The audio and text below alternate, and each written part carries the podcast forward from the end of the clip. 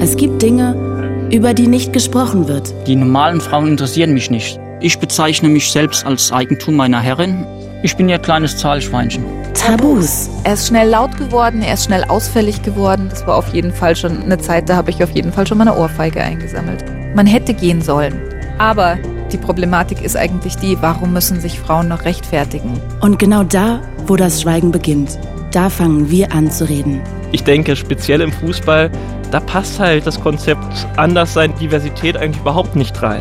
Ich weiß jetzt nicht, wer mich eigentlich als normalen Menschen wahrnimmt. Viele Menschen sagen halt, oh, das ist der schwule Trainer.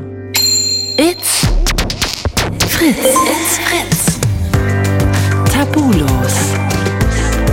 Sprechen, worüber man nicht spricht. Mit Claudia Kamit.